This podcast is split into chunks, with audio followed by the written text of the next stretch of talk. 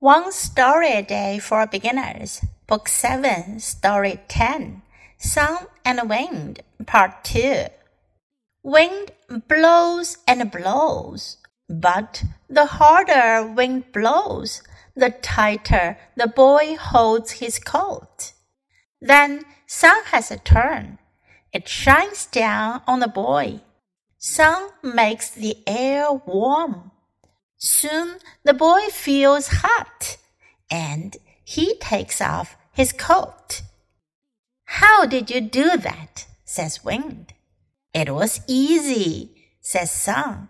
I got my way through gentleness. 今天的故事是太阳和风的第二部分。昨天讲到太阳和风要进行一场比试。 Wind blows and blows，风吹呀吹。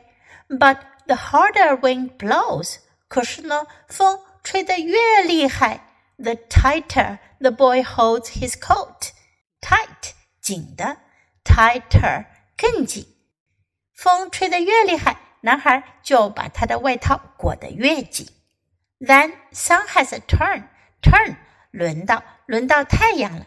It shines down on the boy. 它照耀在男孩身上。Sun makes the air warm. 太阳让空气变得温暖起来。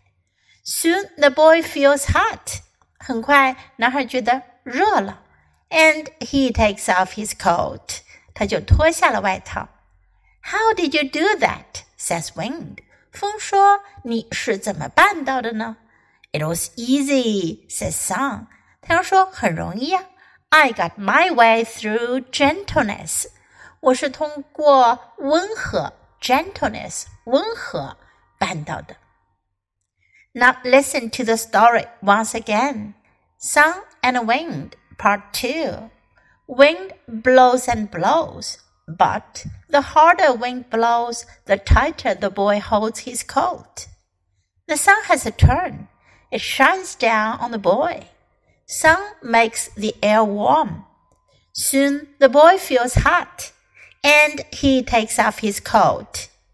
How did you do that? says Wind. It was easy, says Sun. I got my way through gentleness.